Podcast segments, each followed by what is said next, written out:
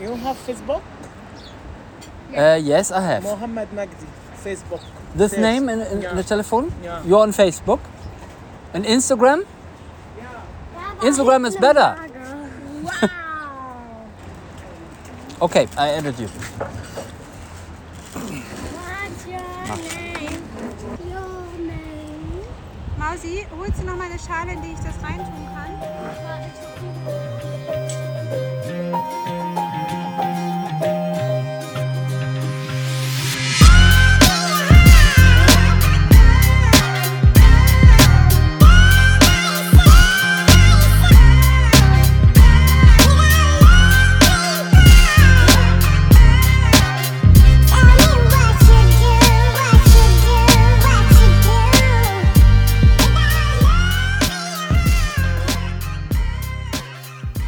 Wow, hallo. Ähm, ähm, ähm. Geht schon wieder gut los. Ja, was soll ich sagen? Also ich bin erstmal total geplättet. Ich habe gedacht, naja, mache ich hier mal so ein kleines Podcast-Archiv und lege hier meine Sachen ab, die so in den letzten Jahren entstanden sind. Wumm, war das Ding gleich unter den Top 5 seiner Kategorie in den deutschen Apple Podcast Charts. Ja, klar, das Bauch pinselt. Ich möchte einfach sagen, danke. Find's toll. Es ist ja doch die letzten zwei, drei Jahre sehr ruhig um meine Person gewesen und ich habe mich da auch ja, wenig geäußert oder auch wenig nach außen gemacht. Von daher habe ich jetzt wirklich nicht damit gerechnet. Also nochmal, Dankeschön. Und ich habe die Zeichen der Zeit natürlich erkannt. Ich mache weiter. Schauen wir mal, wie das wird.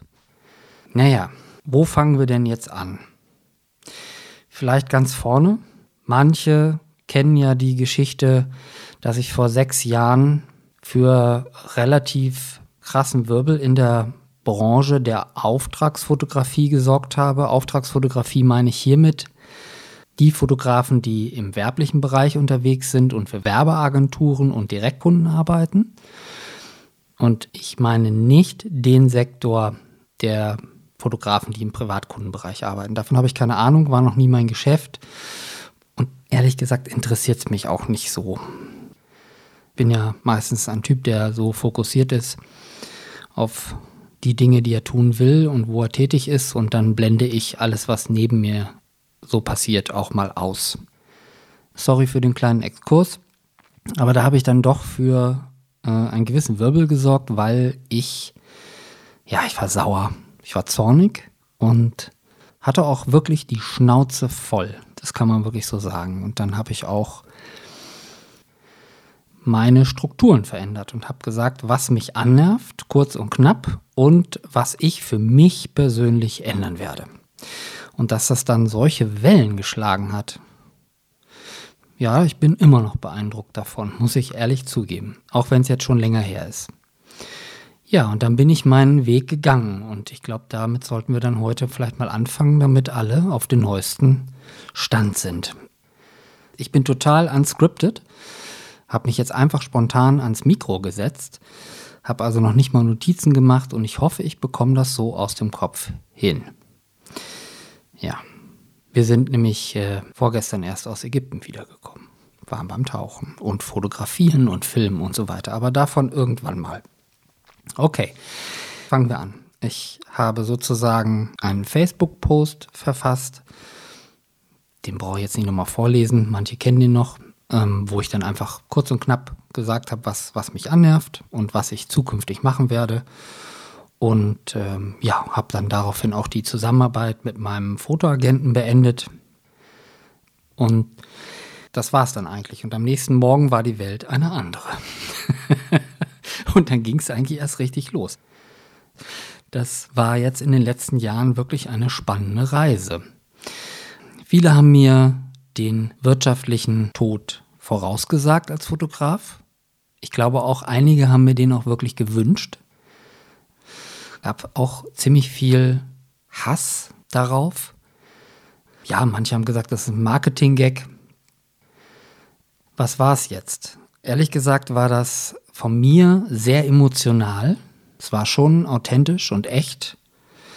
Und es musste einfach raus. Ja? Es hat sich über Jahre angestaut. Ich will jetzt nicht sagen, dass ich mich ungerecht behandelt äh, gefühlt habe, sondern vielmehr, also das Entscheidende war, dass es wirtschaftlich eng wurde. Und das Modell, was mir sozusagen immer in diesem Markt vorgegeben wurde, das hast du zu tun und das hast du besser nicht zu tun und das geht nicht und das geht auch nicht, mir und auch vielen anderen immer weitere Marktanteile jedes Jahr gekostet hat. Mit einem mehr werdenden exorbitanten Aufwand, sich in diesem Markt aber zu behaupten. Und irgendwann war das für mich eine ganz klare, kühle Rechnung, dass, äh, dass das wirtschaftlich nicht äh, funktionieren kann. Und damit habe ich auch meinen Agenten konfrontiert und ähm, sagen wir es mal so, um es nett abzuhandeln, er hat es abgetan. Würde ich sagen, bin ich dann wie so eine Wanne vollgelaufen. Ähm, und ja, da waren sehr viele Emotionen dann da drin. Wut, Verzweiflung natürlich auch, Ohnmacht. Und das hat sich dann seinen Weg gebahnt. So stand ich dann also 2016 da, habe die ganze Ausrüstung verkauft, Licht, habe äh, das Lager aufgelöst und alles, alle Strukturen, die ich so gewohnt habe und habe das nochmal auf Null gestellt und habe dann auch einen Blog begonnen, die Stunde Null. Der ist inzwischen nicht mehr online, habe ich runtergenommen. Wozu? Ist auch kalter Kaffee.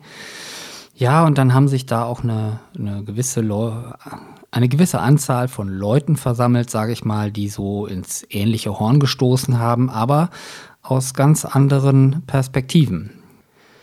Und das waren nicht unbedingt immer die besten, weil ich sehe eigentlich in Krisen immer auch Chancen. Eigentlich mehr Chancen wie Destruktives.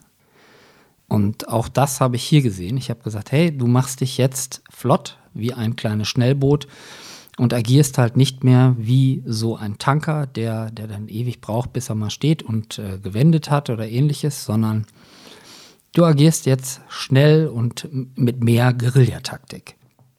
Das war aber jetzt sage ich mal so ähm, vor sechs Jahren in der Werbelandschaft nicht unbedingt gang und gäbe. Also mit äh, zwei Rangefinder-Kameras zu arbeiten, drei Festbrennweiten und äh, Tageslicht und Reflektoren, um maximal nochmal so ein kleines Zusatzlicht zu haben.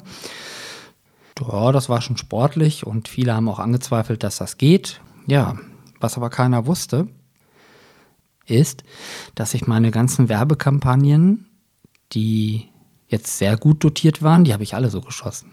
Ja, wir sind ja nach Südafrika gefahren, um da das gute, geile Tageslicht zu nutzen und nicht, um dann dort äh, mit einem riesigen Lichtpaket noch rumzuarbeiten. Ja, und insofern war ich das schon alles gewohnt und wusste ja auch, dass es funktioniert, weil ich schon viele Sachen damit umgesetzt habe. Aber gut, ich habe das dann erst nach außen getragen und das sind natürlich Sachen, okay, das war jetzt nicht schlau, weil viele Berufskollegen sich da ziemlich angepisst gefühlt haben, nicht? Nach dem Motto so, ey, ich habe äh, aber riesiges Licht zu Hause in der Garage, ich will das verkaufen. Jetzt kommt Thorsten und sagt, das ist alles nicht nötig, das ist alles nur für die Galerie und für die Show. Ja, das äh, tut mir dann für diejenigen leid. Und, ähm, für mich tat es leid, dass ich dann den ganzen, ja, die ganze schlechte Laune abbekommen habe oder was weiß ich. Also die, die negativen Vibes. So, irgendwann habe ich dann für mich gemerkt, hm, okay, die Kundschaft bricht auch ein. Der Agent hat natürlich auch seine, ich sag mal, war auch hochgradig beleidigt hat dann äh, auch die anderen Fotografen, die unter Vertrag waren, schön aus Facebook und Instagram-Profil geschickt, damit dort dann ähm, kontroverse und äh, merkwürdige Sachen geschrieben wurden. Und das war dann der zweite Fehler. Ich habe mich der Sache dann auch noch angenommen. Heute würde ich ganz anders damit verfahren. Ja, Cancel Culture, zack, wird kopiert. Auf meiner Timeline erscheint auch nur das, was ich sehen will oder Kommentarfunktion wird einfach deaktiviert. Das kostet am Ende alles nur Zeit und äh, damit auch Geld und Ressourcen, weil ganz ehrlich, was die davon halten oder gehalten haben, ist doch sowas von egal. Aber damals dachte ich, ich müsste in die Rechtfertigung gehen. Tja. Irgendwann kam dann sicherlich der Tag der Tage, wo ich dann gesagt habe, ey, das geht so nicht mehr weiter. Du arbeitest dich hier auf mit dem Quatsch. und verfolgst gar nicht deinen Plan, den du eigentlich haben willst oder nur halbherzig. Und dann habe ich das auch tunlich sein lassen und habe den Blog eingestellt, bin nicht mehr so nach außen gegangen und dann wurde das immer weniger. Wie ging es beruflich weiter? Fast alle Kunden waren im Grunde weg. Und mein Glück war, dass ich in der Zeit für eine Kameramarke aus Japan als Brand Ambassador eingekauft wurde für mehrere Projekte. Das habe ich dann auch gemacht und äh, das Geld hat mich auch über Wasser gehalten. Ich hatte damit die Gelegenheit, sage ich mal, Dinge neu aufzubauen, die ich fotografieren wollte und wie ich fotografieren wollte. Und ich wusste, ich muss mir auch die Zeit nehmen, um das auszuprobieren. Und das habe ich auch getan. Denn von den Honoraren bin ich dann erstmal für ein paar Wochen nach Indien abgedampft. Reportage fotografieren. Ich wollte ein Portfolio aufbauen, wo ich ähm, mehr im Editorial-Bereich arbeiten kann. Ja, mir sind da auch mehrere wunderbare Fotostrecken vor die Linse gekommen. Und ich finde, die arbeiten immer noch gut. Allerdings der Plan, mehr im Editorial zu arbeiten, der hat so gar nicht funktioniert. Wirklich, ich bin damit so krachend gescheitert. Das war schon, ah, da hatte ich schon dran zu knabbern, ja. Muss ich, muss ich ehrlich zugeben. Und äh, da wurde mir einfach so entgegengeschlagen, ah, okay, du bist doch der Typ, der jetzt gerade aufbegehrt hat und die große Abrechnung mit der Werbekultur vollzogen hat. Also dich wollen wir hier, hier gar nicht haben. Also du bist ja ein Werbefuzzi, du kannst kein Editorial und so weiter. Hm, dass ich jetzt eine größere Kundenliste im Editorial-Bereich hatte, spielte da gar keine Rolle. Also man war in der Schublade und man steckte da drin fest. Das war leider nicht die richtige. Ich habe sonst gar nichts gegen Schubladen. Aber äh, da kam ich dann auch nicht raus. Insofern merkte ich, okay, also das, äh, das äh, war dann mal so ein Trugschluss. Und ich wusste, okay, du wirst im werblichen Bereich wohl bleiben müssen, wenn du von der Auftragsfotografie weiterhin leben möchtest. Insofern stand für mich fest, okay, dann musst du deinen komplett eigenen Weg gehen, weil es macht keinen Sinn, mit Verbänden oder ähnliches zu kooperieren, weil ich auch in dem Austausch gemerkt habe, dass man sich dort eigentlich nur zum kollektiven Jammern trifft. Aber wirklich was ändern wollen da die wenigsten. Und das ist, ist ja so ein Zustand, den ich ja nicht mag. Wenn dir irgendwas nicht passt, dann ja, dann ändere das einfach und fertig. Oder versuche es zumindest. Das ist dann an der Stelle eher meine Mentalität. Und ich habe gemerkt, okay, je mehr Austausch du eingehst, umso krasser wird's. Gegipfelt hat das Ganze dann.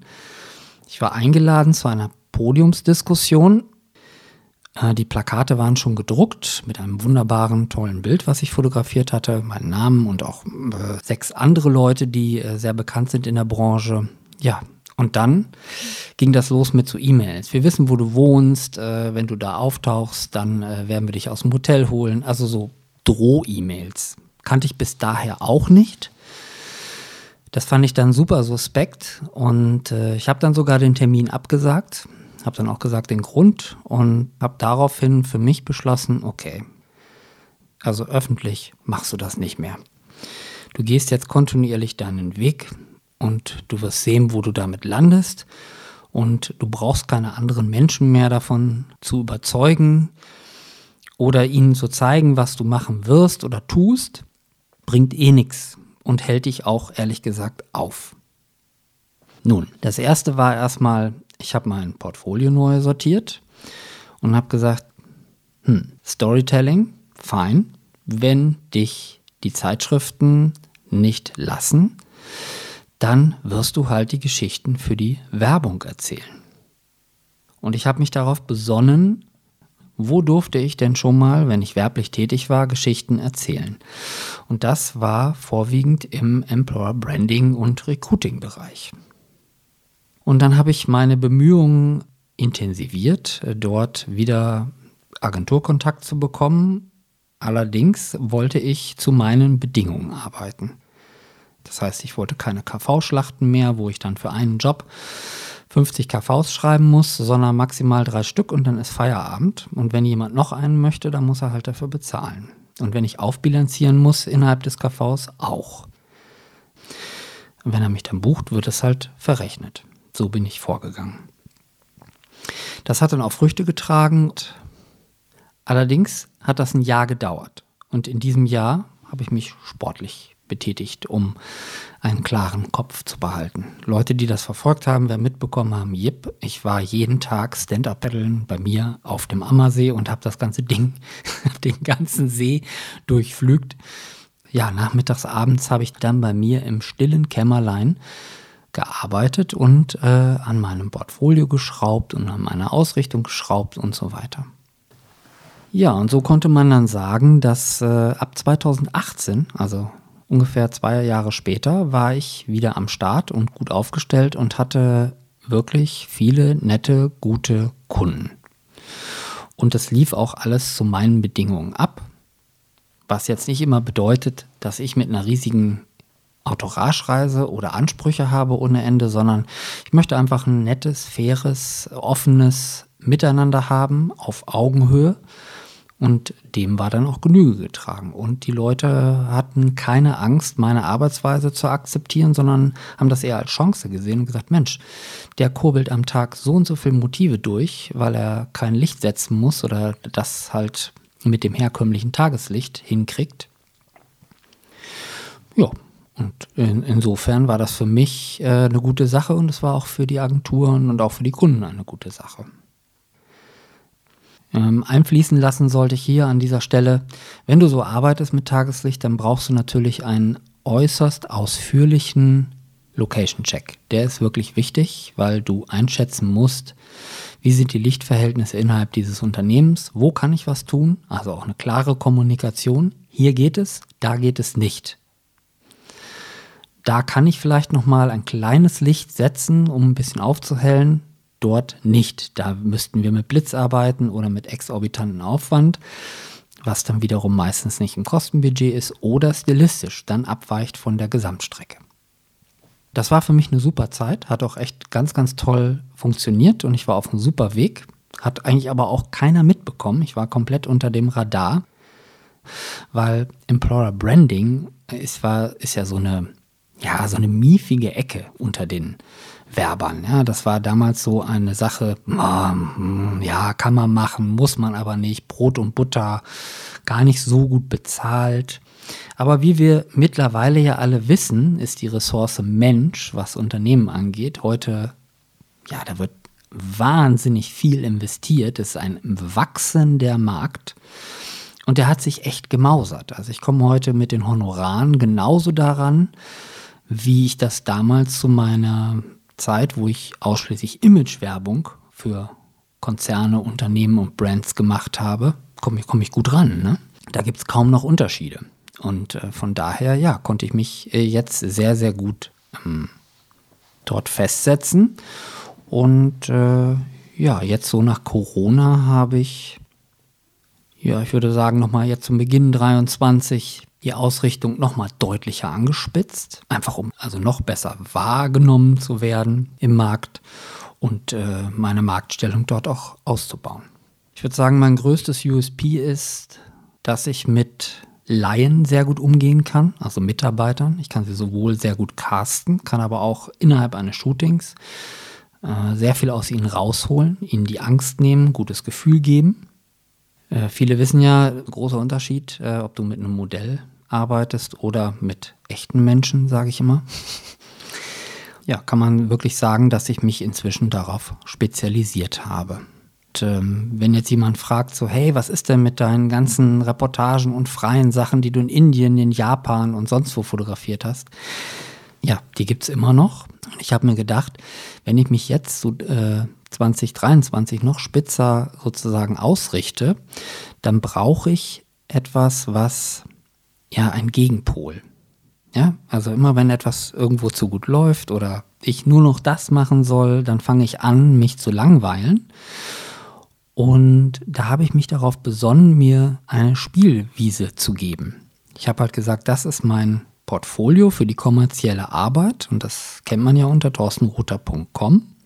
Und ja, ähm, da sind sicherlich auch noch, sag ich mal, 10% freie Sachen drauf, aber die produziere ich inzwischen alle, dass es in diese Richtung Employer Branding, Portrait und Recruiting geht. Und die ganzen anderen Sachen, die ich jetzt eigentlich seit Mitte, Ende der 90er Jahre produziere, vorwiegend schwarz-weiß, die versauern jetzt im Archiv. Hm.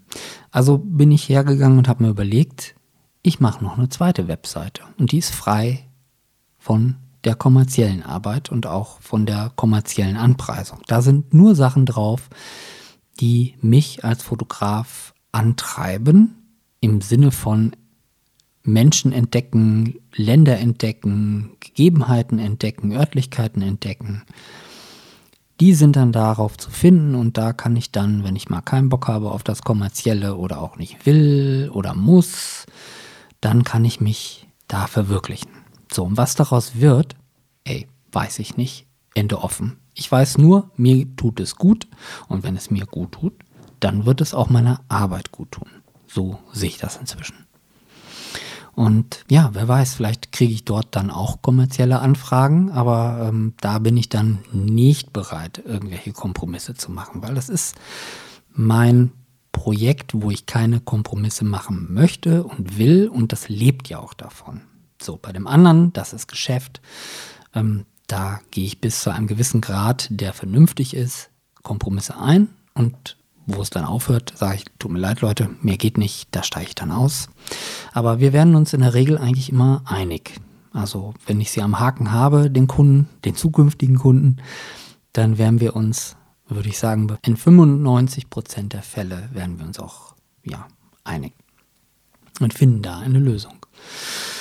So, jetzt werde ich wahrscheinlich äh, über die Hälfte vergessen haben, weil in so vielen Jahren ähm, sind ja so viele Sachen so passiert. Also Japan zum Beispiel habe ich ausgelassen oder wie auch immer, war jetzt auch nicht wirklich wichtig für, ja, für den kurzen Abriss, ähm, um die Leute mal auf den neuesten Stand zu bringen. Ja, wir haben ja noch die Gelegenheit, weiter zu sprechen. Ich nehme sicherlich jetzt immer wieder mal auch aktuelle Solo-Folgen auf oder werde den einen oder anderen interviewen und was ich natürlich angekündigt habe, ist, ich werde die alten Podcasts speziell auch die Japan-Sachen neu aufbereiten, remastern. Ich werde auch eine neue Ebene dafür einsprechen. Also das heißt, ich werde mal so ein bisschen Hintergrundinformationen geben, wie ich das heute sehe und wie der Ablauf sachlich war und dann spiele ich die Sachen ein, wie ich das damals so geschildert habe. Ich finde das ganz interessant, weil ähm, so kann man dann mal gewisse Dimensionen in dieser ganzen Geschichte äh, nochmal ganz neu erfassen. Ähm, aber das ist sehr aufwendig und das mache ich einfach so sukzessive, so nebenbei.